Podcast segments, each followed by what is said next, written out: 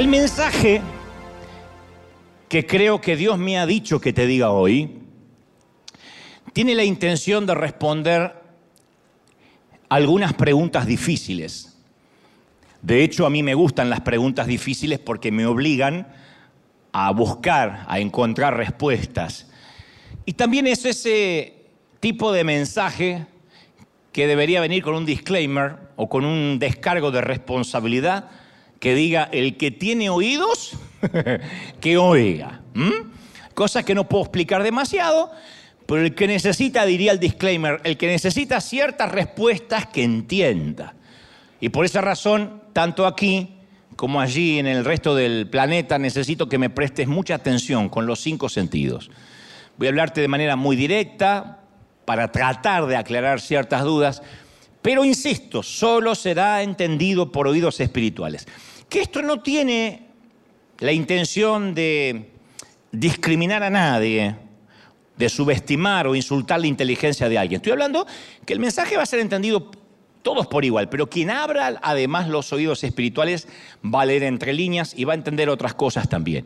Y de algún modo yo también sabía que les debía este mensaje, pero estaba esperando que Dios me dé la orden, la directiva y la manera de articularlo. Entonces quiero responder el por qué algunas personas tienen el favor de Dios, la bendición de Dios, el favor en lo que hacen, y otros aparentemente no lo tienen. El favor de Dios es lo que nos lleva a lugares donde el dinero, el talento, la inteligencia, la capacidad, los recursos y las conexiones no nos pueden llevar. El favor de Dios es quien nos abre puertas que uno no podría abrir por sí mismo. Entonces, cuando uno piensa en alguien que tiene el favor de Dios, pensamos en alguien cuya vida vemos una evidencia tangible de la aprobación y la unción de Dios en su vida. Es muy notorio esto. Talento pueden tener unos cuantos, verborragia también, don de gente, carisma. Son talentos naturales que lo puede tener un artista secular. No obstante, uno ve sobre cierta gente un favor inusual. Es gente que parece viajar por la vida con vientos de cola, ¿no? Siempre con la ayuda divina. En la aeronáutica se dicen que a veces se vuela con vientos de frente, se tarda a veces una hora más en llegar a destino, y a veces es viento a favor, viento de cola, que hace que uno llegue con cierta ventaja. Y esto es aplicable para la vida. Pero también hay personas que no tienen ese favor, que no digo que no sean salvos, Dios no hace acepción de personas respecto a la salvación, digo ese toque de Dios. Y hay gente que no lo tiene y que pretende a veces obtenerlo a tracción a sangre, con esfuerzo humano, con estrategias, con algún plan, tomando algún atajo, diciendo yo tengo que tener eso. Y no lo tiene por alguna razón que vamos a ver ahora. Hay personas que me ha tocado en este peregrinar cristiano de tantos años, verlas que padecen lo que yo llamo el síndrome de los profetas de Baal. Para los que no conocen la historia, en el Monte Carmelo se enfrentaron los profetas del dios Baal con Elías, que tenía al Dios verdadero. A ver, ¿quién de ellos hacía descender fuego del cielo? O mejor dicho, que Dios haría que se quemara el altar con fuego. Y estos tipos, los profetas de Baal, estuvieron toda, todo un día y casi toda una noche en una ruidosa y apasionante reunión de adoración. Gritaban. Eh, ese servicio duró horas. Gritaron, cantaron, clamaron, decretaron, hicieron publicidad, eh, profetizaron y no pasó nada. La Biblia dice, pero Dios no respondió ni prestó atención. Y los tipos hicieron todo, pero Dios no hizo descender fuego del cielo. Luego aparece Elías que tenía el favor de Dios y sin esfuerzo, sin griterío, sin autobombo, sin alaraca, oró y descendió fuego del cielo. Y esa falta de favor de algunas personas, como en el caso de los eh, profetas de Baal, no tiene que ver necesariamente con el diablo que está tapando la bendición, con un ataque necesariamente espiritual, y de este tema quiero hablar esta mañana, porque algunas personas uno las ve y dice, ¿por qué tiene tanto favor? ¿Qué hace? A veces podemos creer de que necesariamente ora más, o que debe ayunar no sé cuántos días, o que debe tener una vida resuelta, una vida sin suegras, una vida libre de, de gluten, no sé. No, tiene que ver con otra situación que depende de la misma persona. Dicho esto, paso a lo que creo Dios me dijo que te diga. De todas las historias bíblicas, el relato sobre Jonás es el ejemplo más conocido de alguien que huye de su destino divino, de alguien que desobedece a Dios y por consecuencia pierde el favor de Dios, si es que acaso algún día lo tuvo. Algunos piensan que la historia de Jonás se trata de una parábola, de una fábula, bueno, debe ser una licencia poética, un cuento. No, el propio Jesús validó la historia cuando dijo, así como Jonás estuvo en el vientre del pez tres días y tres noches, así el Hijo del Hombre estará en el corazón de la tierra durante tres días y tres noches. Esto dijo Jesús en Mateo 12, 40. De manera que esto validó, concluimos que la historia es verídica y es tangible. Después Disney hizo una versión de, Pinocho que quería ser humano y un pez se lo tragó y, y Gepetto se preocupó, pero eso no tiene nada que ver con esta historia. Digo porque hay gente que a lo mejor tiene menos Biblia que una mezquita y dice, ah, va a hablar de Pinocho. No, de Jonás.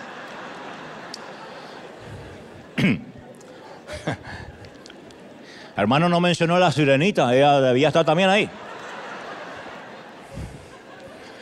Había una ciudad llamada Nínive que era la capital de Asiria.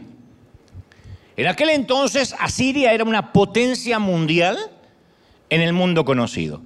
Y devoraba y escupía países a diestra y siniestra. Se había transformado en una potencia fuerza de guerra, de genocidio. Ejercía el genocidio como política de Estado. Israel fue dividido en dos partes para esta época. El reino del norte con diez tribus y el reino del sur, que tenía solo dos tribus. Casualmente el reino del norte fue capturado y aniquilado casi por completo por Asiria. Diez tribus de Israel estaban bajo el pie opresor de los asirios. Y ahí estaba en Asiria Nínive, que era odiada, una ciudad detestada por la mayoría.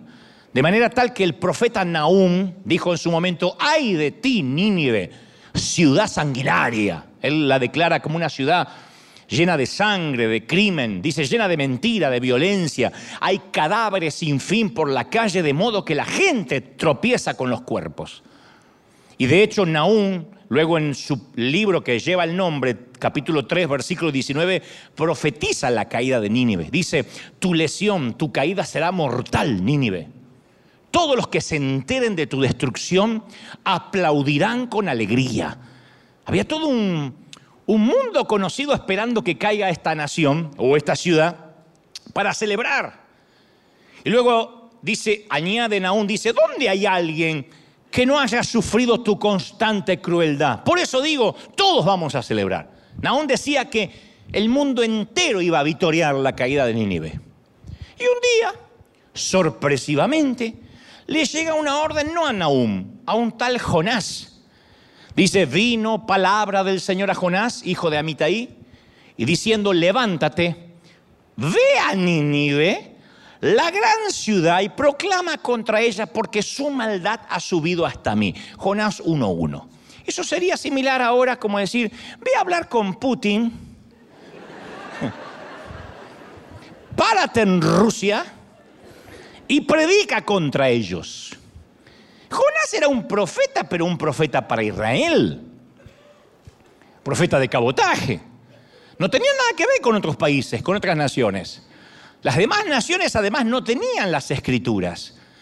No conocían a Moisés, no tenían el templo, no tenían sacrificios, no conocían a Dios.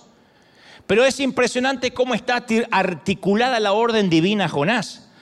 No le dice, ve a Nínive y predícales, sino que dice, vea, aprende a hablar el idioma asirio y predica contra ella. Que no es lo mismo que ve y predícales. Dales amor, dales misericordia. No, predica en contra de ellos. Si yo hubiese sido Jonás, habría respondido, ¿y por qué no lo mandas a Nahum? Que siempre está abriendo la jeta y condenándolos, y que vamos a victoriar, y qué sé yo. Mándalo a este. Y siempre me pregunté cómo le habló Dios a Jonás, porque la Biblia no da luz sobre eso. ¿Fue una zarza ardiente? ¿Un sueño? ¿Habrá sido una voz moderada? ¿Un ángel? ¿Una visión? ¿Fue un sueño? No sabemos. Vino palabra de Dios a Jonás, pero no sabemos cómo llegó esa palabra. Otra pregunta, trivial si se quiere. ¿Había una señora de Jonás? Digo, llegó Jonás a la casa y le dijo, gorda, Dios me acaba de mandar a Siria a predicarle que se van a morir todos. ¡Estás loco! Yo no te acompaño, ya. Yo no te acompaño, anda solo. Y el texto no nos brinda detalles nimios pueriles, pero sabemos que Nínive es el lugar al que Dios llama y no queremos ir. Todo el mundo en alguna ocasión va a tener un llamado a Nínive. ¿Qué, son, ¿Qué es Nínive? Nínive es problemas, peligro, Nínive es desafío. Dios nunca va a llamarte a una misión fácil. Generalmente veo que cuando Dios llama a su gente, hay un tire y afloje, hay gente que dice, no, no estoy listo, no puedo ir. Veo a Moisés temblando, lo mismo Abraham, Ezequías, cada uno de ellos cuando recibe un mensaje tiembla porque dice, soy joven, soy viejo, eh, no puedo hablar, no soy torpe de lengua. Nínive es un desafío. Nínive es cuando Dios dice, no solo te estoy llamando, sino que voy a tratar con tu carácter. Y Jonás sale de su casa, pero no hacia Nínive. Conocen la historia de la mayoría. Se dirige a Tarsis, una ciudad de España, del viejo continente. Y así es más o menos como nos sucede a nosotros. Yo sé que Dios está pidiéndome que vaya a Nínive. Sé que Dios me está diciendo, confronta a esa persona, ten esa conversación difícil, pero va a ser incómoda, pero tienes que tenerla, tienes que tomar la decisión de dejar este empleo, de asumir la otra responsabilidad, la decisión de hablar duro con tu hijo y ponerle las pautas de una vez por todas, vas a dejar de ser un papá popular, pero tienes que enfrentar ese momento. Y tú dices, no, no, no quiero enfrentarlo, mejor me voy a Tarsis. No quiero tampoco que mi hijo me odie, no quiero tampoco dejar el empleo eh, si todavía no tengo algo seguro. Sé que Dios está llamándome a Nínive a un tiempo de obediencia. Y la obediencia a veces significa que mi autoridad, ya sea mi pastor, mi jefe, mi líder, va a ajustarme alguna tuerca. Y eso duele, eso puede ser humillante, porque la obediencia es servicio también. Y la obediencia significa que capaz que alguien tenga que corregirme algunos detalles filosos de mi carácter que están sin pulir algunos detalles de mi temperamento. Por Dios, yo he estado muchas veces en esa estación de la vida donde mi pastor me ha dicho, no me gusta esto, quiero que lo cambies. Él era mucho más frontal de lo que yo suelo ser. Y no lo estoy diciendo como un halago hacia mi persona, debería yo ser más directo como lo fue él. Pero a veces, como no quiero que me hagan comentarios acerca de mi carácter, no quiero que alguien opine sobre mi personalidad sin pulir o que debería cambiar algo, lo mejor me voy a Tarsis y nadie me dirá qué hacer. Hay gente que dice, no, no, no, yo quiero ser mi propio jefe. Hay gente que anda de iglesia en iglesia por eso, porque cuando una iglesia le es de bendición hasta que alguien le pone las pautas, hasta que el Espíritu Santo lo confronta, hasta que alguien dice, tienes que cambiar de vida, no puedes continuar así. Entonces dice, no, me voy a otro lado porque ahí no hay amor. No, lo que está buscando es, no quiero que nadie me exija nada.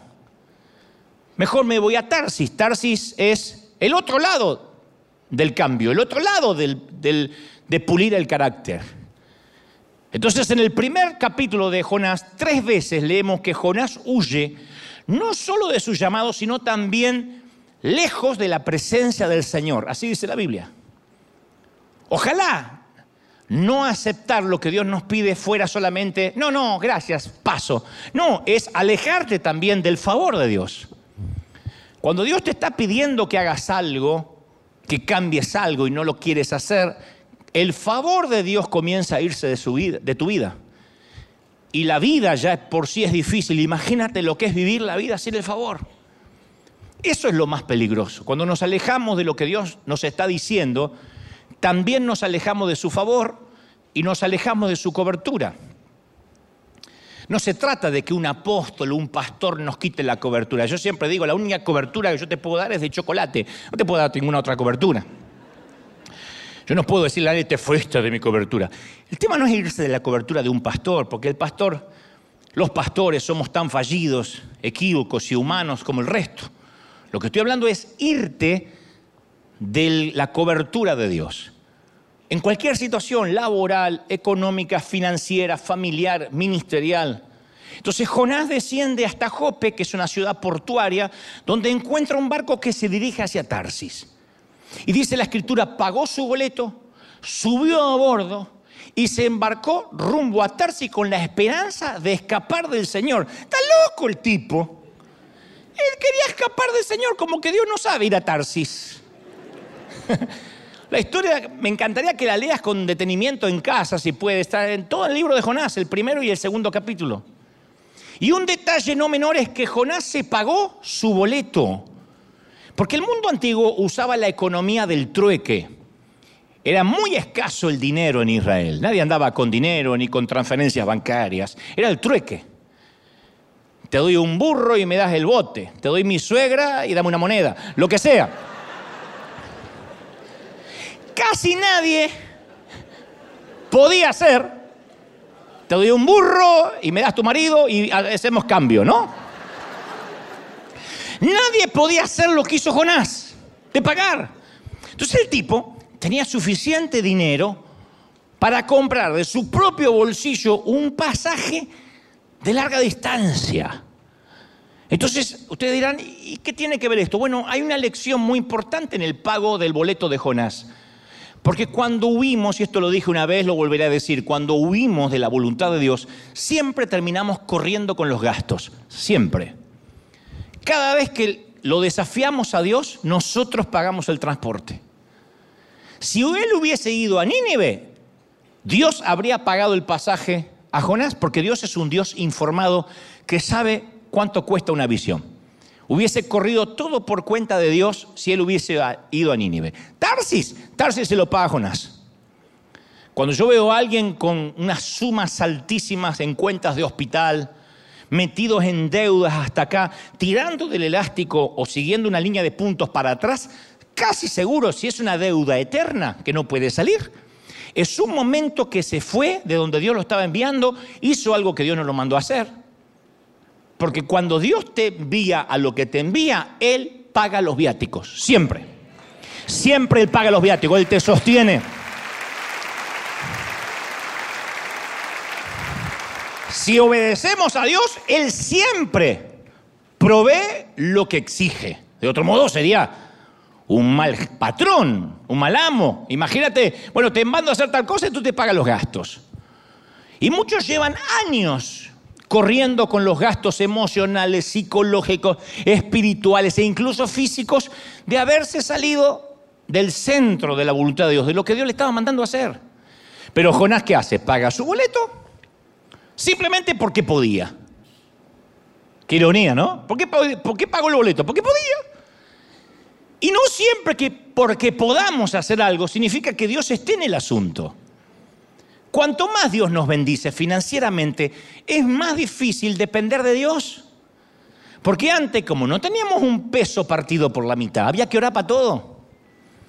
Señor, necesito hacer esto, tengo que ir acá. Cuando Dios empieza a bendecirte, oramos menos. Ya no tenemos que consultar si es el plan de Dios que viajemos a nuestro país, si es el plan de Dios que nos compremos un automóvil extra, si es el plan de Dios que nos metamos en una deuda de 50 años, porque podemos. Entonces cuando uno puede hacer cosas, depende menos de Dios. Esto no significa de que Dios nos quiere pobres y limitados. Dios no tiene límites para bendecir, no en tanto y en cuanto nosotros tengamos la misma sensibilidad que cuando no teníamos nada. Cuando uno no tiene nada no le queda otra que orar. Cuando uno puede, no necesita tanto orar. ¿Por qué Estados Unidos es el lugar donde los hispanos menos se congregan, donde las iglesias son más pequeñas que en el resto del mundo? Porque acá tienen crédito. Porque acá el banco les da las casas que no pudieron comprar en sus, países. Nos da, me incluyo. Entonces uno puede correr el riesgo de no tener que buscar tanto a Dios. ¿Por qué en los Estados Unidos uno no puede exigirle a la gente que se congregue dos o tres veces por semana? ¿Por qué no vienen? ¿Por qué? Porque trabajan, porque hay que pagar, porque hay una vida, porque estoy ocupado. ¿Por qué el hilo más delgado es la iglesia para muchos hispanos en la Unión Americana? Se los cuento al resto del mundo, porque esto lo vivimos. Quizá River sea un oasis en medio de todo eso, pero hablo con muchos colegas en este país que me dicen, es el hilo más delgado la iglesia. Día de la Madre te faltan. Super Bowl, no vienen. Llueve tres gotas, no vienen para no mojar el auto. Son los mismos que nos tomábamos cuatro buses, cinco camiones para ir a congregarnos tres veces a la semana, pero porque no teníamos nada. Porque Dios era todo. Entonces cuando uno puede empezar a pagarse su boleto a Tarsis, empieza a alejarse de la voluntad de Dios sin saberlo. Te voy a dibujar un mapa mental. Nínive estaba a 900 kilómetros al este de Israel. Tarsis a 4.000 kilómetros al oeste de Israel. Entonces, en vez del tipo recorrer 900 kilómetros hacia la voluntad de Dios, está dispuesto a viajar 4.000 kilómetros para alejarse de su voluntad. Y está dispuesto a invertir su propio dinero para hacer eso. ¡Qué torpe! ¿Cómo alguien se va alejando cada día más, aún pagando los propios gastos? Yo recuerdo a un muchacho que hace muchos años trabajaba conmigo en una editorial cristiana que yo dirigía. Tenía un talento increíble para el periodismo, un talento creativo para escribir. Le encantaba, decía, este es mi sueño. Pero su padre lo presionaba para que tuviera una carrera exitosa de leyes, de abogacía. Y lo estudiaba, obligar, lo obligaba, perdón, a estudiar abogacía. Yo le decía, ¿cómo vas a hacer? Decía, yo lo hago por mi papá. Pero cuando se recibió, el papá le obligó a fungir como abogado. Y era adulto. Y él decía, yo amo servir a Dios aquí, pero tú conoces a mi papá. Él costeó mi carrera y él quiere que yo sea abogado. Y el ganar más dinero y el lograr, lograr un título de una posición más alta se interpuso en el llamado de sus sueños. Yo estoy seguro de eso. Estoy seguro que terminó ganando más dinero que el que hubiese ganado sirviendo a Dios en el periodismo, pero desobedeció su llamado. Obtuvo su doctorado en leyes, pero lo obtuvo en la Universidad de Tarsis. Y cuando uno obtiene un doctorado en la Universidad de Tarsis, uno tiene el diploma en la pared, pero se siente un miserable por dentro. Porque siempre que uno desobedece, el viaje es más largo. Es la decisión que muchos han tomado en sus vidas. Decimos, yo voy a hacer las cosas a mi manera, yo voy a tomar un atajo, pero a mi manera, lejos de Dios, siempre es un camino más arduo, largo. Y yo quiero decirte este secreto, Dios está interesado en ahorrarte todo ese millaje adicional. Los 40 años de desierto, mi querido, son opcionales. O aprendemos por sabiduría o aprendemos por la experiencia. No hay que pasar sí o sí 40 años de esclavitud. El viaje dura tres meses. Tú decides si llegas en tres meses a la tierra prometida o tardas 40 años. Dios no está interesado en cuán rápido vas a llegar, sino en cómo vas a llegar hasta ahí. Y el proceso, el tiempo que permanezcamos en el desierto lo decidimos nosotros, no Dios. Más cabezones somos, Dios dice no estás listo. Más duros somos, te vas a quedar en el desierto. Y seguimos dando vuelta en círculos y yo sé que hay gente acá que dice, me parece que esa duna ya la vi. Me parece que esa montaña ya la pasé hace tres años y más vale, estás dando vuelta como un hámster porque no has podido crecer. Dios no te puede dar la nueva asignación.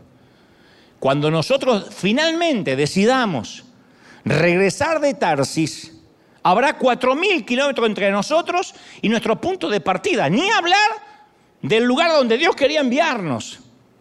Entonces yo conozco mucha gente que pretende alejarse de lo que Dios le está pidiendo, cuatro mil kilómetros de la voluntad de Dios, y después quiere que Dios lo arregle con un de repente. Pasar al altar y reciba la chiripiorca. ¡Ah! Y ya está. No, no hay chiripiorca. Yo sé que suena glamoroso, ahí el pastor me impuso las manos y sentí un calor y casi me orino, pero eso no cambia nada. ¿Qué va a ser una imposición de mano de toda una vida de cosas mal hechas? ¿Cuántos padres se desconectan de los hijos por años y después quieren un milagro repentino, que el hijo sea cariñoso, que el hijo los visite, que sea afectivo? Si la niñez lo ignoramos toda la vida. O gente que nunca sembró, que nunca dio nada y pretende una cosecha que no le corresponde. Me ha tocado. Gente que nunca da nada y dice, yo no entiendo por qué Dios no me bendice. ¿Y cómo vas a cosechar lo que no sembraste? O gente que por años vive de una manera ilegal, que no es lo mismo que ser ilegal. Vivir de una manera ilegal es diferente a ser ilegal. Ser ilegal en este país es no tener documentación. Vivir como ilegal es no intentar, a pesar de no tener documentación, hacer las cosas bien. Buscar un número para poder pagar impuestos, mínimo, para el día que arregle papeles, el gobierno vea de que quiero hacer las cosas bien. Entonces yo conozco gente, no, que prefiere burlar, timar al Estado y después pretende un de repente, estoy orando por un milagro, que me llegue al correo milagrosamente la green card. Tu abuela, no va a pasar. ¿Por qué? Porque Dios no puede bendecir una mala construcción. Dios no bendice lo que está mal hecho. Dios no es un chapucero. Dios no es alguien que le pone un poco de cal, cemento y una mano de pintura a algo que está deshecho. Dios es excelencia. Dios tiene que estar desde los cimientos en nuestras vidas. ¿Sí o no? Ahora, Tarsis era pionera en el comercio. El comercio marítimo estaba enriqueciendo a mucha gente, a muchos magnates. Así que la frase, una nave a Tarsis, era un símbolo de riqueza. Me tomé una nave a Tarsis, era como tomar un crucero hoy. Me fui al crucero de Disney. Era una cosa así. Alguien que es pobre no se va a un crucero. Esta es una nave a Tarsis. En efecto, aparece muchas veces en el Antiguo Testamento. Isaías 2.12 eh, dice, porque el día del Señor de los ejércitos vendrá contra todo aquel que es soberbio y altivo, contra todo el que se ha ensalzado como las naves de Tarsis. Entonces las naves de Tarsis era el símbolo del de el egoísmo, los ególatras.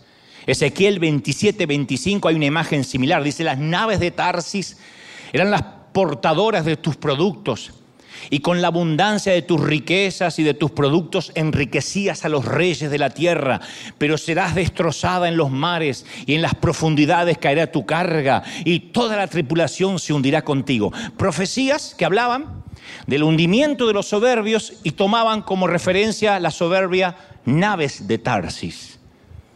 Entonces las naves de Tarsis eran símbolos de riqueza, autonomía, ego, poder, orgullo, codicia. Para que te des una idea, Jonás huyó a Wall Street. Se huyó a Silicon Valley. No es que dijo, más si no obedezco a Dios, me voy a Tijuana. No, él se fue a Silicon Valley.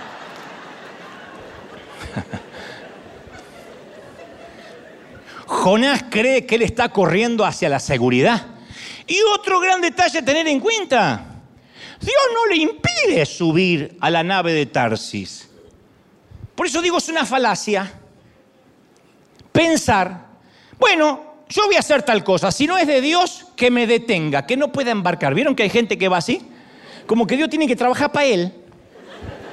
Señor, voy a tomar este avión, si no es tuyo, que el avión se suspenda. No es así. Dios no impidió que el tipo se subiera, se embarcara a Tarsis. Pero eso no quita que no tendría una cita con él en alta mar.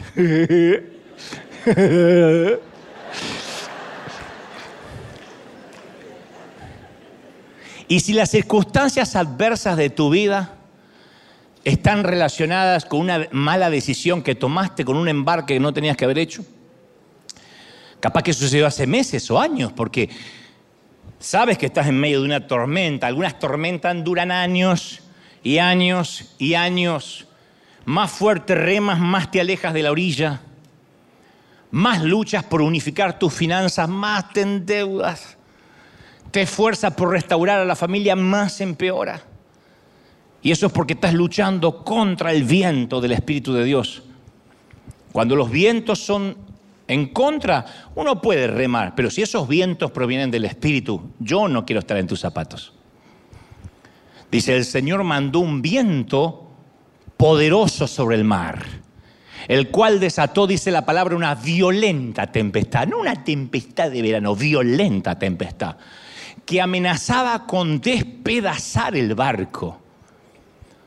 Y temiendo por sus vidas, dice las escrituras, los desesperados marineros pedían ayuda a sus dioses y lanzaban la carga por la borda para aligerar el barco, para que el barco no se diera vuelta como una cáscara de nuez. La historia está en Jonás 1.4. Estos marineros son viejos lobos de mar, son Popeye el marino. Es Jack Sparrow. No es que son tres marineritos de agua dulce, son viejos lobos de mar, de agua salada. No se asustan fácilmente. Se hicieron las tormentas, ahora están en pánico. Y estaban arrojando todas sus esperanzas al mar, cada uno rogándole a su propio Dios. Y en su mundo, cada grupo étnico, cada grupo tribal, le oraba a su propia deidad. Es un grupo este muy diverso, multicultural, que yo veo que se despliega un pluralismo religioso asombroso, porque cada uno busca a su Dios. Cada uno le oraba a su Dios, a su Dios en minúscula. ¿Qué hace Jonás? Duerme el condenado, duerme. Sin ayuda de Dramamine, porque no se había inventado. El tipo duerme, ronca. Hay una versión que dice roncaba, como un hipopótamo. El capitán pagano, mundano, no cabe en su asombro. Le dice, ¿cómo puedes dormir? Baja al camarote, ¿cómo puedes dormir? Hay otra versión de este versículo que me encanta, de que dice, ¿qué haces, dormilón? Levántate y ora a tu Dios. Quizás nos preste atención el tuyo y nos perdone la vida. Qué ironía.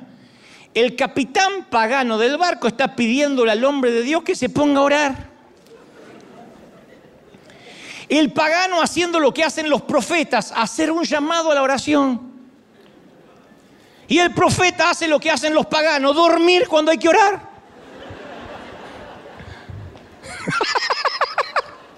El tipo hay que orar, está durmiendo. El otro, el otro me dormí, ora y no, y no conoce ni a quién orar. Yo te voy a contar algo que aprendí en el camino de la vida. Por eso esto hay que oírlo con oídos espirituales. Hay gente que está a bordo de tu barco porque realmente te ama y quiere ayudarte a alcanzar tu destino. Siempre en todo barco hay personas que se te suben porque te aman incondicionalmente y viajan contigo, en una compañía, en una empresa, en una familia, en una iglesia. Y esos están contigo a largo plazo en las buenas, en las malas, si te metes en problemas, ellos se meterán en problemas contigo. Yo amo a esa gente incondicional. Son los que te irían a ver a la cárcel. Yo no creo en la amistad que dice yo soy amigo siempre que creas lo mismo que yo. Siempre y cuando una foto contigo no me deje mal. Yo soy amigo de los que, poquitos amigos que tengo. Pueden transformarse en corruptos, no lo voy a aplaudir, no lo voy a aprobar, pero yo voy a estar con él aunque no entienda su comportamiento. Eso es la amistad, bien entendida. Amigos de pala, como siempre digo. Si matas a alguien a las 3 de la mañana y, llamas a un amigo y le dices, mira, tengo el cadáver aquí, hay dos tipos de amigos. Quien te dirá, no me llames, me comprometes, llama al FBI. Y el otro, el que dice, ¿dónde lo tienes? Y cae con una pala.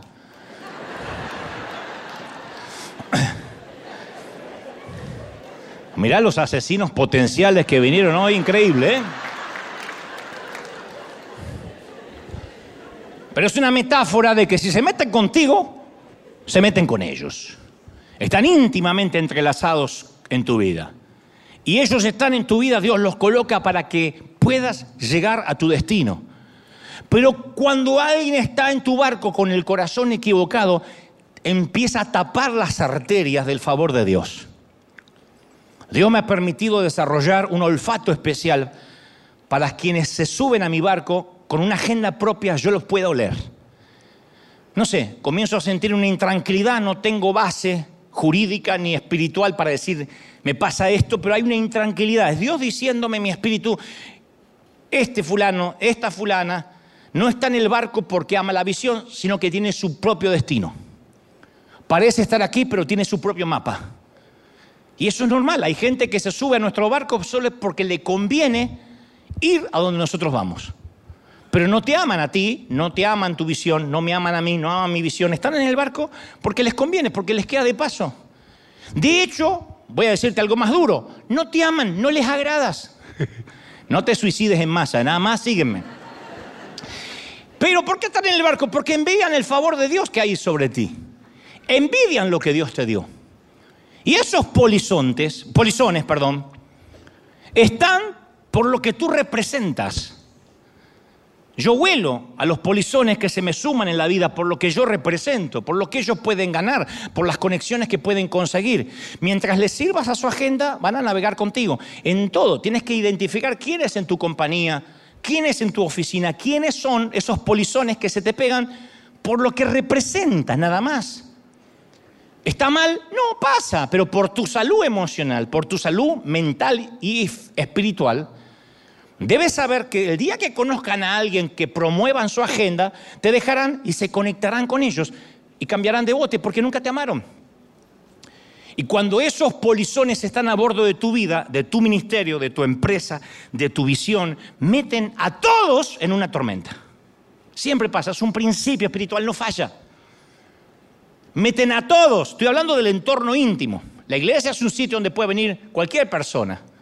Estoy hablando del entorno íntimo, de tu board, de tu comité, de los que te acompañan, de tu equipo. Todos caen en una tormenta por alguien que está allí por lo que representa, sino porque te ama. Porque el corazón que está huyendo a Tarsis envenena, empieza a envenenar la atmósfera. El corazón que no está contigo empieza a contaminar los marineros. Los empieza a contaminar. Por eso una vez dije hace mucho tiempo, en una reunión de liderazgo, dije, yo no quiero polizones en, esta, en este barco, en esta nave. Todos vamos a remar hacia la misma dirección o Dios se verá obligado a echar a alguien a los tiburones. Cuando comienzo a notar que las bendiciones se estancan en el ministerio, sé que Dios está a punto de hacer un saneamiento. Siempre, no falla. Cuando noto que mi propia vida ministerial comienza a estancarse es porque Dios va a hacer una redada sorpresa y va a exponer al polizón. Siempre. Si esto te está pasando, no digas qué está pasando, estoy perdiendo gente. No, Dios expone a los polizones, a los que no están remando hacia la misma dirección.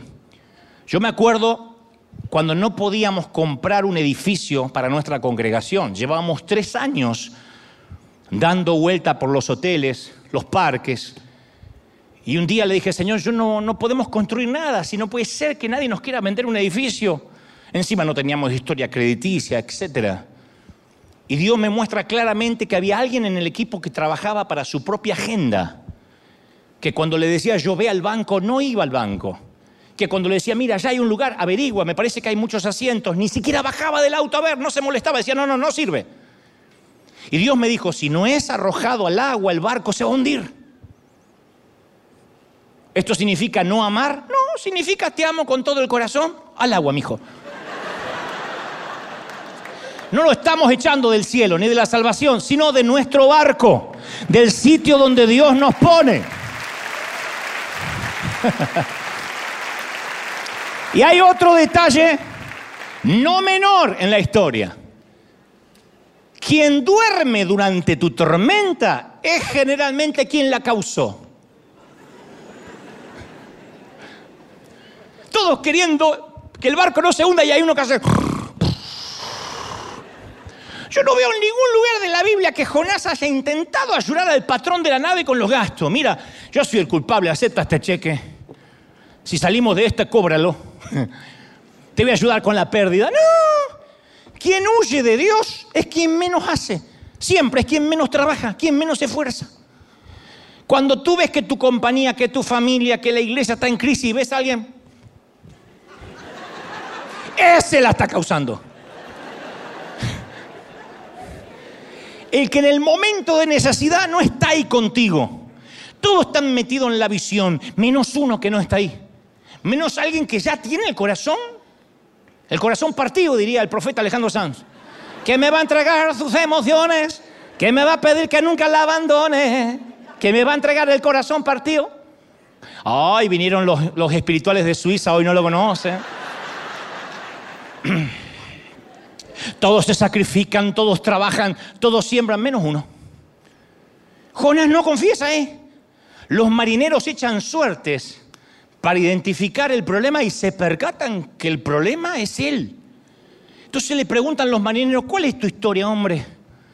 Y Jonás responde, yo soy hebreo, temo al Señor, Dios del cielo, quien hizo el mar y la tierra. Y esto los atemoriza.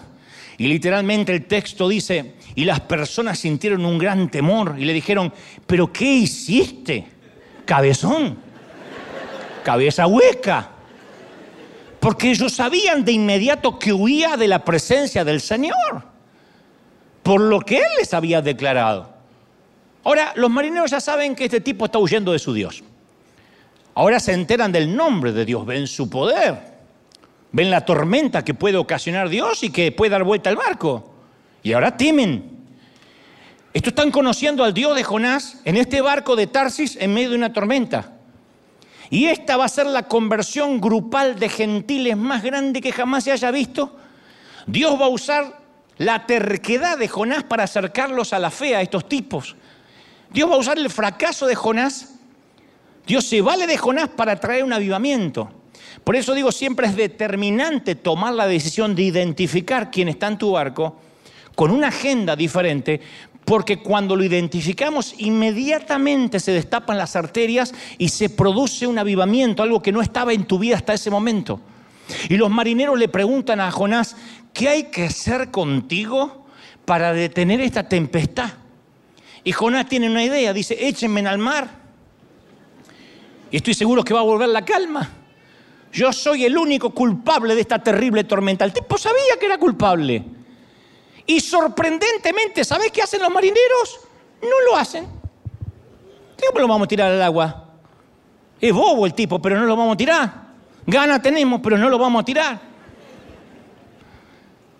Los marineros remaron con más fuerza para llevar el barco a tierra, dice la escritura, pero no lo lograron porque la tempestad era muy violenta. Sus vidas están en peligro, pero no quieren sacrificar la vida de un hebreo que acaban de conocer.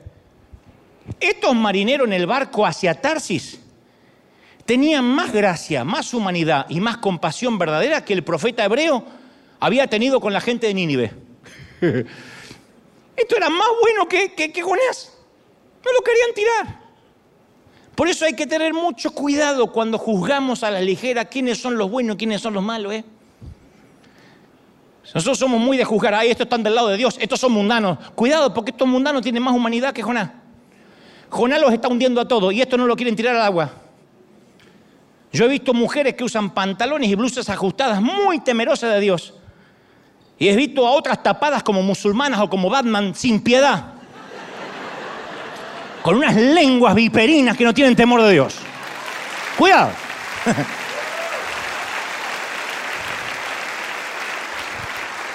Yo he visto gente del mundo amando a Dios a su manera. Todavía no tienen la revelación completa. Y he visto a gente de Dios amando al mundo en secreto. He visto al malo, al malo levantarse y cambiar de vida así. Y he visto gente buena que se cansa de ser buena y empieza a hacer maldades. Y como digo siempre, yo he encontrado más gracia y favor entre católicos que entre algunos evangélicos que esperan ver arder a esos católicos en el infierno. Dios mediante, en un par de meses tengo que ir por el programa de televisión a entrevistar al Vaticano al Papa.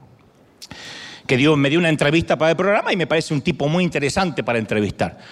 Y entonces lo conté en una nota por ahí en, periodística y no faltó que dijeran, vas a entrevistar a la gran ramera y a la bestia de los siete cuernos. ¿Quién está peor?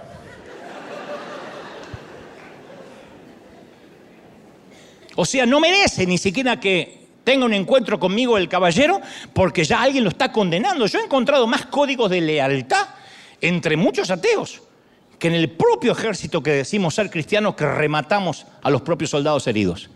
Entonces no hay que confundirse, no todo lo que brilla es oro. Este no es un barco con un profeta y un montón de mundanos. Es un barco con un montón de gente que se humaniza y un profeta que está hundiendo a todos. Y entonces ahora los marineros hacen una reunión de oración, lo tiran al agua el tipo, dice, está bien, no nos queda otra. Clamaron al Dios de Jonás y dijeron, oh Señor, no nos dejes morir por el pecado de este hombre. No nos hagas tampoco responsables de su muerte, no nos queda otra que tirarlo. Oh Señor, enviaste una tormenta sobre él, tú sabrás por qué. Y atemorizados, ahí estaba el profeta fugitivo, el barco que zozobra. Entonces dice, no, no nos queda otra, y lo arrojaron al agua. Vean un besito, no nada personal. Como los mafiosos, ¿viste los mafiosos italianos? Que dice, por favor, no lo mates el domingo, que es día del Señor.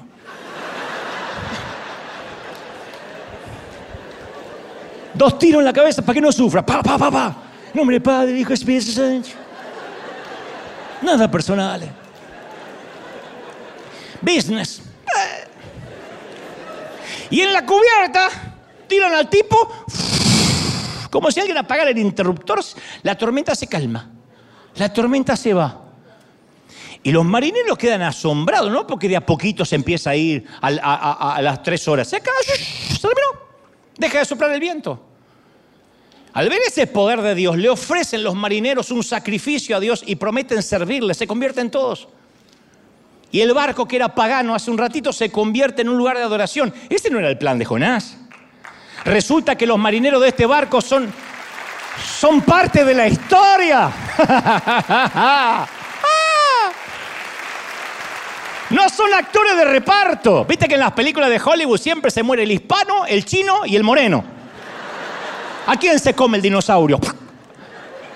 Al mexicano que dice, oye, un momento, carnal, se lo comen, se lo comen. Después muere el chino y el moreno, en ese orden. Uno podía pensar, acá mueren todos, porque estos son actores de reparto. No, acá todos estos se convierten. Resulta que esta historia también es una historia de Tarsis. La puerta que Jonás le cierra a Dios es una puerta que Dios le abre a los marineros. Y ahora Jonás se está hundiendo en el mar, es un náufrago. Pero Dios había provisto, dice, un gran pez para que tragara a Jonás. Esa palabra provisto se traduce como encargó, es una palabra gubernamental. Es lo que haría un rey, un presidente designando a un embajador. La historia es más o menos así. ¡Hey! Moby Dick. El pez dice, sí señor. Ve a recoger a Jonás, hoy actuarás de Uber marítimo. ¿Y a dónde los llevo? Yo te daré las coordenadas cuando sea necesario. ¡Ay, esto es un detalle muy importante, Moby! Traga, no mastiques.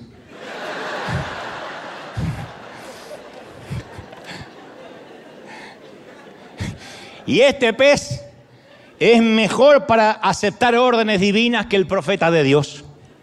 Dios dice, ¿por qué no lo mandé a Nínive al pez? Hubiese obedecido más rápido. Y un gran pez es el medio de transporte que Jonás no tenía en mente cuando se estaba yendo a Jopi. Pero a ballena regalada no se le miran los dientes. Y ahora desde las entrañas del pez, Jonás ora, dice, en mi gran aflicción Clamé al Señor y Él me respondió.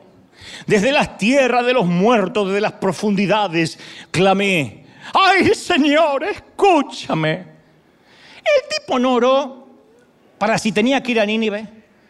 No preguntó acerca de su viaje a Tarsis porque tenía para pagar boleto. No oró durante la tormenta en el barco. No le habló a Dios para nada hasta que terminó en un pez. ¿Por qué Jonás oró dentro de un pez? porque ya no se podía hacer más nada. Jonás está tocando fondo. Todo el primer capítulo del libro de Jonás vas a ver que es acción humana. Jonás hace planes, Jonás hace proyectos, Jonás hace branding, Jonás decide, Jonás viaja, Jonás paga. En el segundo capítulo de Jonás no hay nada de acción, solo oración. Son las oraciones de Jonás en el vientre del pez.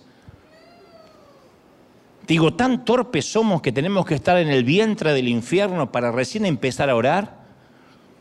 Y ahí Jonás obtiene su boleto de vuelta a la voluntad de Dios. No fue un viaje de regreso cómodo, te aviso, porque uno no puede huir hacia Tarsis para desobedecer a Dios y luego esperar tener un viaje de regreso fácil. Que este es un principio que a menudo olvidamos. Es parte del proceso que no queremos. Fallamos, adrede, y después Dios queremos que ajuste una tuerquita y ya está, que todo funcione como antes, no va a pasar.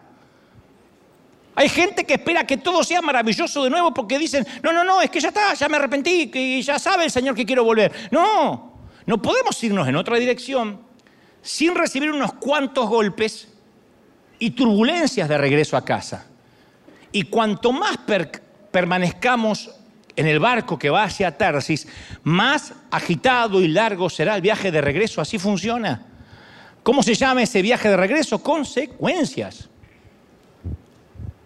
¿Te perdona Dios que dejaste embarazada a alguien que no era tu esposa?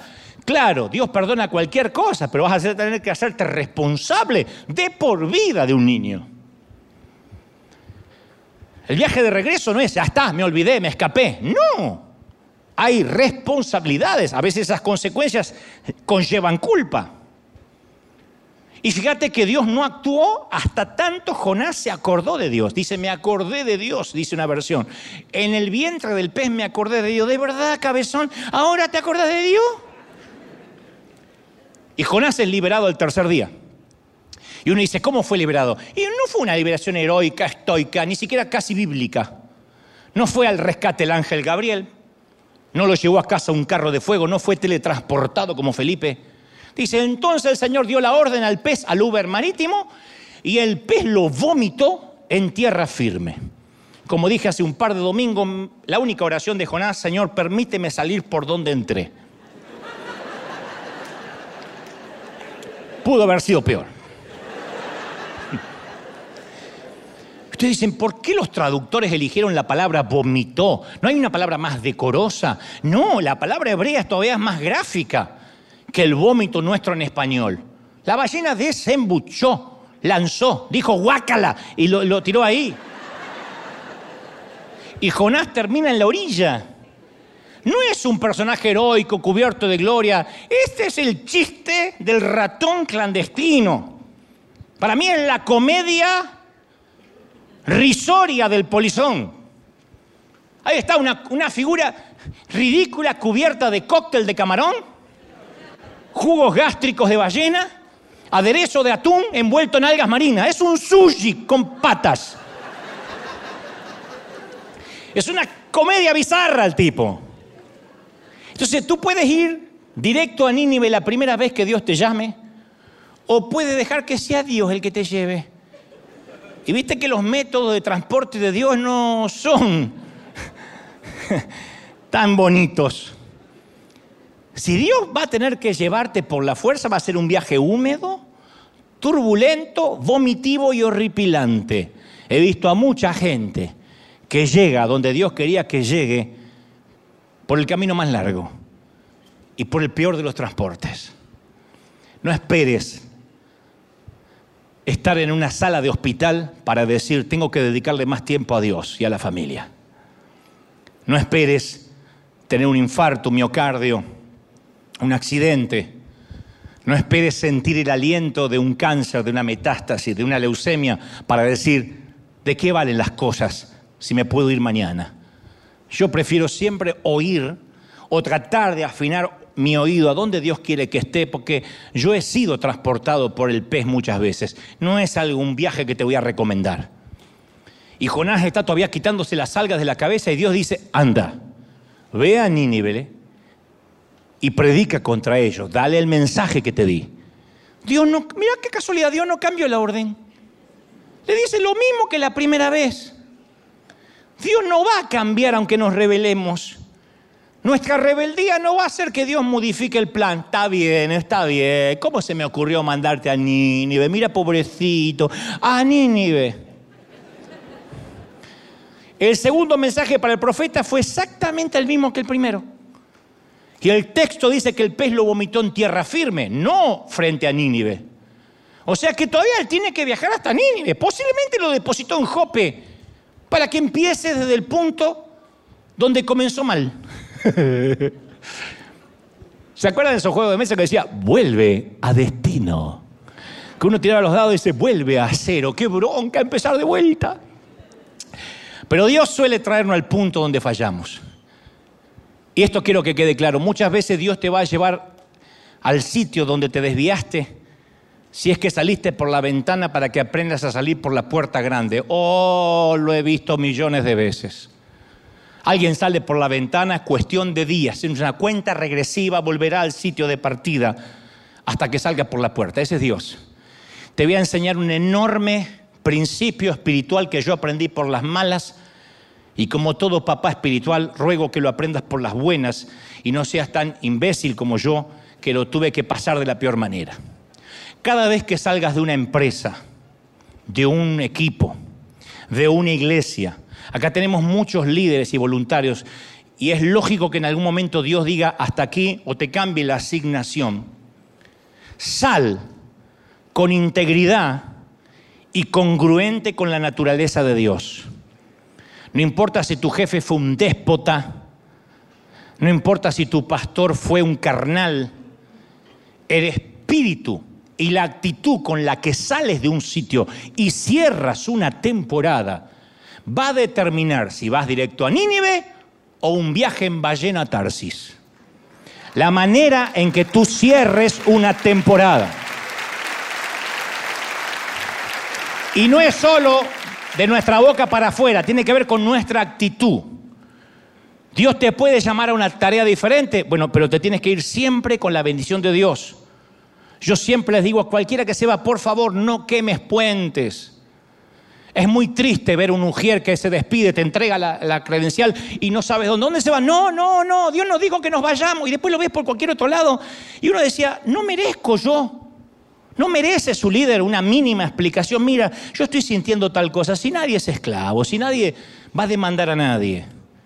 Mi consejo a quien se va es no quemes puentes. Lo digo acá, donde Dios me lleve, siempre digo, no quemes puentes. Se lo dije a un puertorriqueño, un boricua este fin de semana, no quemes puentes, porque me contó una historia que se quería ir de donde estaba. Le digo, no quemes puentes. Porque ese puente que hoy quemas vas a necesitar usarlo quizá en un futuro. Juan Carlos Ortiz me enseñó este consejo. Cuando Dios te dice que te vayas de un lugar, andate completamente. Y él me dejó a mí como pastor y él por cinco años desapareció, no atendió ni un llamado porque decía, yo no quiero generar un conflicto de intereses con tu pastorado. Entonces yo he visto en todos estos años, desde que estábamos en Argentina, gente que se va a Tarsis y quiere llevarse a todos los que pueden para que lo acompañen en su nueva aventura. Porque quien padece el complejo de Jonás nunca quiere hundirse solo. Y recuerda que si Dios está, recuerda, me salió puertoliqueño, recuerda. Una semana en Puerto Rico y ya se me ahogaron las R en el Caribe. Recuerda que si Dios te está cambiando la asignación, siempre hay que dejar atrás como dama, como caballero, las conexiones relacionales que desarrollaste bajo el liderazgo de alguien más. ¿Por qué? Porque no puedes llevártelos contigo, no son tu gente. Si trabajas en el campo en calidad de empleado, cuando te vayas no puedes cosechar el grano de esa siembra. Mientras que soy empleado aquí y estoy empleado trabajando en este campo, la siembra y la cosecha es parte de mi trabajo. Cuando me voy, esa siembra no me pertenece, el grano le pertenece al dueño del campo. Y el dueño del campo no es el pastor, no es el jefe, es Dios que te abrió esa puerta. Entonces, si realmente sales de un sitio, esto se lo quiero decir a los líderes, a los voluntarios, Sal de donde sea que salgas, pero sales sin amargura, bendiciendo el lugar que abandonaste. Y este consejo no es porque queremos cuidar el grano del lugar que dejas, sino para que termines en Nínive, en una, en una tormenta en el medio del mar. Llevo 50 años en este negocio del reino y he visto a tantos en el medio de una tormenta. En la iglesia donde yo me congregaba que se iban mal, o con el pastor, o con el líder, desaparecían hablando mal, llevándose a quien pudieran llevarse, haciendo call center, llamando a todo el mundo, te tienes que venir, tienes que salir de ahí. Y después todos ellos hundidos, la mayoría, en crisis, porque Dios no bendice una mala construcción. Y menos hundiendo a otros marineros contigo. Entonces cuando sales de un lugar dices, este es mi tiempo, esta es la nueva asignación, Dios abrirá puertas, yo no las voy a abrir. O tengo favor de Dios, o soy un profeta de Baal gritando y vociferando para que el fuego caiga. ¿Y por qué Jonás no quiere ir a Nínive? Porque a Jonás no le gustan los ninivitas. Jonás no ama a la gente. Jonás se ama a sí mismo. Jonás ama ser quien es. Y termina yendo a Nínive recién cuando lo vomita el pez. Y Jonás predica el mensaje más lamentable de toda la Biblia. Dice, ¿sabe cuál fue el mensaje de Jonás? Dentro de 40 días Nínive será destruida. Amén. El peor sermón probablemente de todos los tiempos. No hace mención de Dios. Jonás no habla de arrepentimiento. No habla de gracia. No le pone ningún esfuerzo.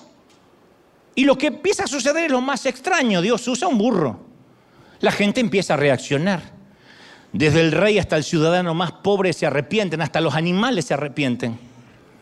Dios ve el arrepentimiento de Nínive y siente compasión. Dice, cuando Dios vio el arrepentimiento, y que habían abandonado sus malos caminos cambió de parecer. Ustedes dirán, ¿y qué pasó con Jonás? ¿Se emocionó? No, se puso loco. Dice, todo esto le pasó, le cayó muy lamentable a Jonás, le cayó muy mal y se enojó mucho. Porque él mira a Nínive arrepintiéndose, siendo perdonada por Dios y dice, estoy quedando mal. Yo dije que se iban a morir todos, que se mueran todos porque pierdo los seguidores de las redes. Vez esto es buenísimo para Dios, pero muy malo para Jonás. Porque él no predicó arrepentimiento, él dijo va a caer fuego y se van a morir. Y ahora si no se morían quedaba como un mentiroso. Fíjate todavía está cuidando su agenda. Todavía cuida su reputación. Ni haber estado en un pez lo hizo aprender al cabezón esto. ¿Ve que la estupidez humana no tiene límite? Entonces Jonás le... Gracias por la risa, llegó tarde, pero llegó. Entonces, Jonás le reclama al Señor, ¿no te dije esto antes de salir de casa? ¿Que tú ibas a hacer esto? Por eso huí a Tarsis. No lo conozco personalmente, pero ya le tengo bronca al tipo. Dice, no quería ir a Tarsis porque sabía que tú eras Dios misericordioso y compasivo, lento para enojarte y lleno de amor. Porque estaba dispuesto a perdonar, yo sabía. Quítame la vida ahora, prefiero estar muerto. Ay Dios, ¿por qué no le dio la eutanasia y más Dios? Por eso me fui a Tarsis, dice el caradura. Se fue a Tarsis porque nunca le importó la gente. Jonás es uno de los pocos profetas que no tiene empatía. Todos los demás profetas vamos a ver que imploraban por el bien del pueblo. Mira Moisés, no nos quites de aquí. Si tú no vas con nosotros, no iremos a ninguna parte. Se identificaban con la gente. Jonás no. Él quiere que Dios lo liquide. Es de los que escriben, estoy esperando que Dios te avergüence. ¿Y cómo me voy a gozar, hermano Dante cuando te vea arder? Son eso. Tu abuela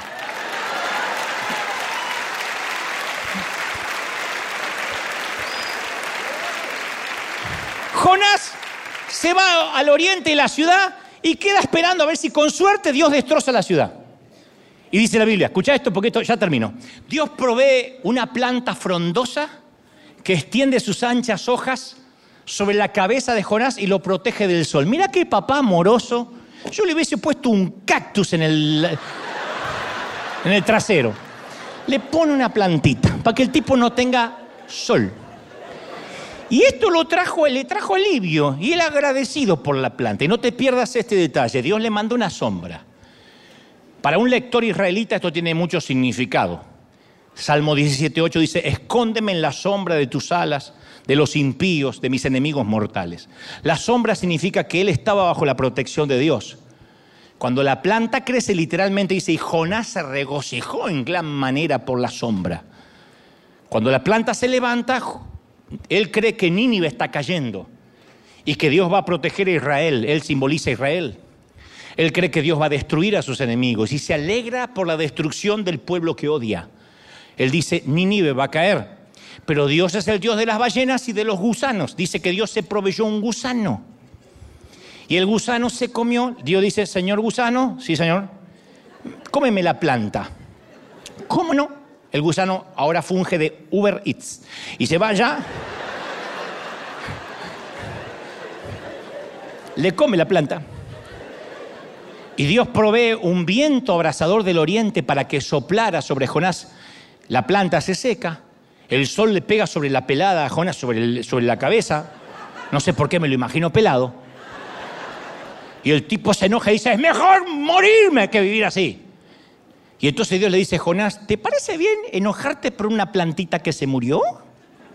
Sí, y quiero morirme, dice Jonás. Lo que pasa es que Dios no, no ve a la gente por categorías. Él se compadece de todos por igual. Dios ama a las personas deprimidas, las cultas, las divorciadas, las personas con ideas políticas diferentes a las nuestras, las conservadoras, los liberales, los musulmanes, Dios ama a los ateos, a los de la nueva era, los católicos, los asiáticos, los hispanos, los caucásicos, los homosexuales, los viejos. Y Jonás no. Y Dios le dice, Jonás, tú te apiadaste de la planta por la que no trabajaste, por la que no hiciste crecer, y yo no voy a apiadarme de Nínive, una ciudad de 120 mil personas cuyos habitantes no distinguen su mano derecha de la izquierda y entre muchos animales. Y esto es lo más sorprendente y acaso lo más bizarro de esta historia. ¿Sabes cómo termina esta historia? Jonás sentadito ahí con la planta seca. Es la última imagen del libro de Jonás. No nos dice qué pasó luego. No nos dice qué pasó con su vida. No nos dice si se quedó ahí, se volvió a casa, le dijo gorda, fracasé y volvió. No sabemos.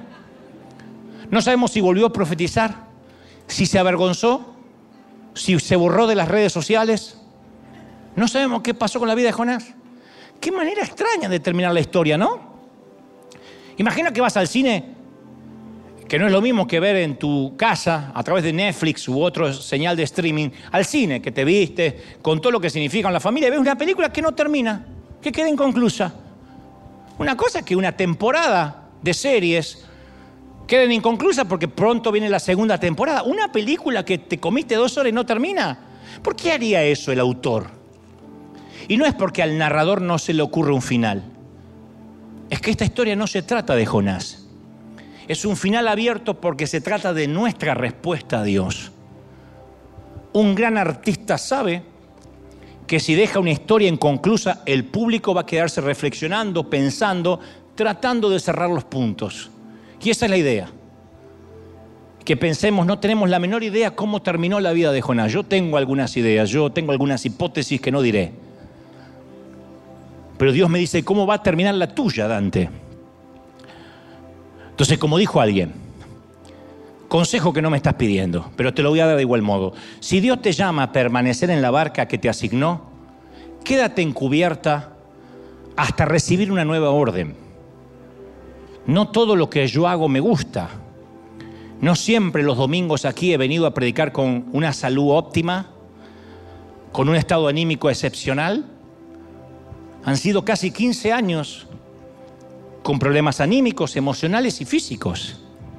No obstante, aquí estoy hasta que Dios me cambie la orden. He viajado a países llorando porque no he querido ir, pero esa era la orden de Dios. El tener un llamado no es glamour, no es que me vean. Generalmente la gente ve tu tierra prometida, pero no tiene idea de tu desierto. Tú no sabes lo que los hombres de Dios pagamos como precio para que ese favor de Dios se mantenga. Y no digo que Dios vende su bendición, lo que estoy diciendo es, nada es lo que parece. Por eso me da hasta lástima cuando veo a alguien jugar y pensar que es cuestión de frases, de marketing, de, moverme a donde quiera, me voy de esta congregación, me voy allá, vengo para acá, salgo, me voy del país, mejor cambio de trabajo. Tú no tienes idea de lo que es salir de la barca cuando Dios no te está dando la orden. Hay tiburones, hay ballenas. Ahora, no obstante, si Dios te llama a bajar de la barca, asegúrate que Dios es el que te está llamando. Porque no es me pagan más, me conviene más yo he hablado con personas, hace unos cuantos meses hablaba con una dama que me decía, pastor, tú eres mi pastor, yo te amo, esta es mi iglesia, sufro por no estar acá. Le digo, ¿y por qué no estás? Ay, no, que en aquella iglesita me dejan cantar. Digo, ¿de verdad? No, no, es que allá yo canto. ¿Y? Eso es moverte, no porque Dios te está llamando. Si te dices que tu corazón está acá, puede más el que te vean servir que el servir donde Dios te manda. Puede más una foto, una selfie, que estar donde Dios te mandó. He visto a tanta gente querer ser cabeza de ratón cuando Dios le dijo es tiempo de ser cola de león. Yo he sido cola de león muchos años y he hecho revistas para otros y he llevado los maletines de otros y he trabajado para otros y he servido a otros. Y claro, yo quería eh, servir, quería hacer cosas, pero Dios me decía, tu tiempo va a ser cuando mi favor esté sobre ti, lo vas a notar. Entonces hay gente que no, hay gente que prefiere ser cabeza de ratón. Por eso hay gente que de repente ustedes van a ver que empieza a hacer algo para Dios, aparentemente para Dios, y por años y por años y por años es un fracaso. Y tú les preguntas, ¿no te das cuenta que no está siendo efectivo? Y te va a decir, sí, pero me dicen pastor, sí, pero me dicen apóstol, sí, pero tengo cuatro o cinco que me agarran el saco cuando llego. ¿De verdad vas a cambiar donde Dios te pone por una oferta mejor? ¿Vas a cambiar a hacer lo que te gusta hacer porque allá te pagan más? Yo te prometo que si toda tu vida tienes temor de Dios, de preguntarle, Señor, ¿dónde me asignaste? te prometo que en lugar de vivir 40 años de turbulencia, desiertos y vómitos marinos, vas a llegar a tu destino divino en cuestión de días. Sea donde sea que Dios te llame, siempre pídele a Dios las coordenadas correctas, obedécelo y te doy mi palabra de honor. Va mi vida en esto, que jamás el favor de Dios se irá de ti, de tu familia, de tus cosas y de tu ministerio. Dale un aplauso al Rey de Reyes. Dale, si crees que Dios te habló, ponte de pie y dale un aplauso grande al Rey. Aplaude, aplaude, celebra al Rey y dile, Dios ha hablado con su iglesia hoy. Celebra, celebra, celebra, celebra al Rey. Celebra al Rey. ¡Wow! Impresionante. Vamos, vamos, vamos, vamos, celebra, celebra. Hay favor de Dios. Hay favor de Dios sobre River, sobre tu vida, sobre tu finanza, sobre tu familia. Impresionante. ¡Wow! Uy, más, más, más. Vamos, celebra, celebra, celebra en casa, allí, en Asia, en África, en América, en Oceanía. Hay algo que está ocurriendo esta mañana. ¡Wow! Impresionante. Levanta tus manos al cielo. Vamos, vamos. Si no tienes al Señor en tu corazón, dile, Señor, quiero que entres en mi vida, perdona mis pecados. Anota mi nombre en el libro de la vida. Gracias por la cruz. Dile al Señor, gracias por la cruz, gracias por perdonarme. Ven a mi vida, quiero estar en el centro de tu voluntad. Y ahora oro por todos aquí en casa, los que están mirando desde muy lejos, hasta allí, hasta Tierra del Fuego hasta allí, hasta Punta Arenas, hasta lo más último de la tierra y arriba, ya en los continentes, donde sea, en Canadá, en Ecuador, en el medio del planeta, Dios dice esta palabra, yo te estoy poniendo y asignando un sitio. Hay gente que tiene que saber cuál es su lugar. Hasta tanto Dios te dé una nueva orden, como dijimos en la pandemia. No te muevas. Pero no porque quisiera retenerte en un sitio, sino porque Dios dice, mi favor está donde fluye mi voluntad.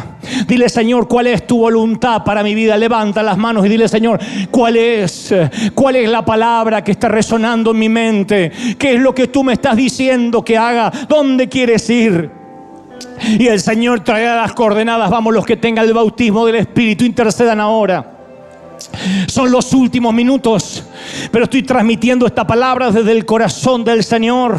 El que tiene oídos, que oiga, dice el Señor.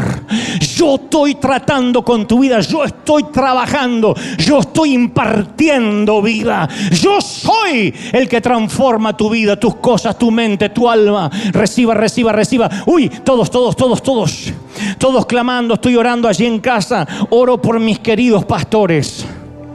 Yo estoy orando por mis queridos colegas. Hay muchos queridos pastores que nos miran, que me confiesan, yo recibo palabras, yo me nutro. Qué tamaña responsabilidad ponen sobre este humilde cartero. Pero hombre y mujer de Dios que me estás mirando, yo sé que has sufrido divisiones y gente ha levantado murmuración contra ti, pastor. Y sé que muchas veces has llorado con tu propia familia diciendo todo lo que he invertido lo estoy perdiendo. Dice el Señor, yo estoy saneando tu congregación. Yo estoy haciendo una redada en tu tienda. Y estoy quitando el oprobio y el anatema. No tengas miedo. No temas. No temas. Estoy orando por aquellos que han visto que sus empresas entran en quiebra y no entienden por qué la recesión y por qué los despidos. Y el Señor me dice, tranquilo porque yo estoy reformando, cambiando, estoy estructurando tu manera de liderar, tu manera de ser empresario. Yo estoy cambiando todas partes de tu vida que pensabas que eran para siempre. No temas. Hay gente que dice, hay gente que se ha ido de mi barco, me ha traicionado. No, no te han traicionado a ti. Han traicionado el rumbo que el Espíritu Santo ha puesto, la asignación que Dios le dio a tu barco.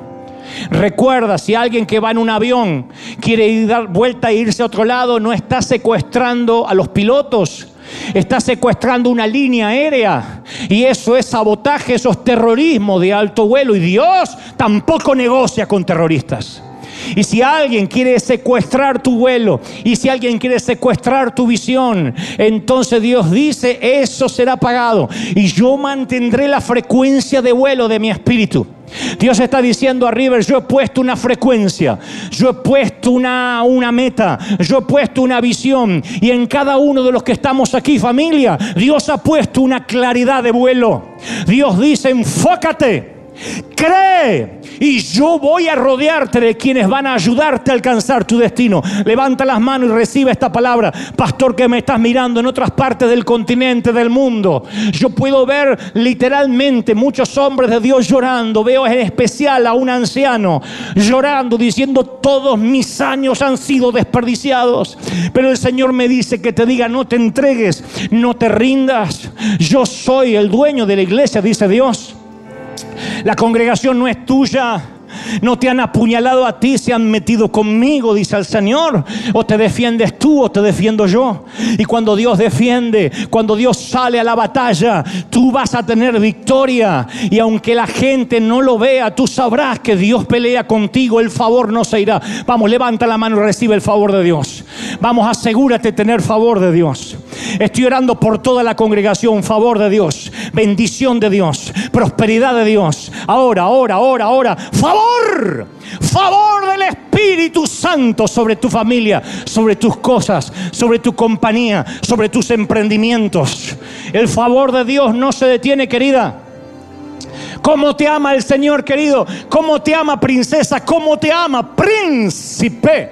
¿Cómo no te voy a amar si en mis manos te tengo esculpido y tatuado? Dice el Señor. Padre, he transmitido lo que creo me has dicho que diga a este pueblo. No he omitido, no he quitado, no he agregado una tilde, una jota de lo que sé que es tu revelación. He traído hasta la mesa lo que tú has preparado para tu pueblo. Soy libre de la sangre, de la actitud, de la responsabilidad de cada quien. Transmito el mensaje, recibo la firma de los que están recibiéndolo y voy a casa sabiendo de que este mensaje queda sellado en el corazón, atado a las tablas de su corazón al, cuello, escrito en sus tablas. Declaro esta palabra, declaro bendición. Levanta conmigo la mano al cielo y di mayo, di fuerte mayo, cielos abiertos. Mayo, mes de bendición. Sea hecho. Amén y amén. Gloria a Jesús. Celebra al rey que está en casa. ¿Cómo te ama el Señor, eh? Chau, hasta el domingo que viene celebramos el Día de la Madre aquí. Chau, chau, chau. Bendecido para todos.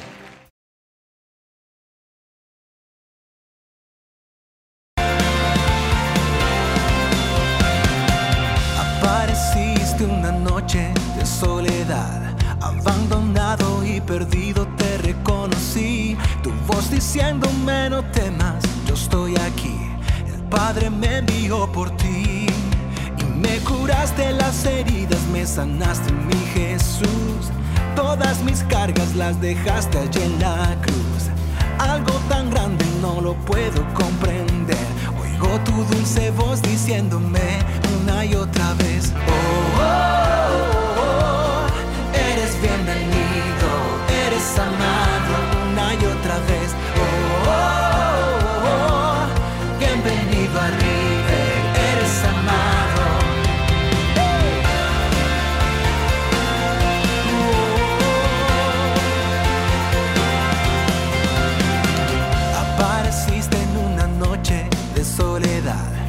abandonado y perdido te reconocí. Tu voz diciéndome no temas, estoy aquí.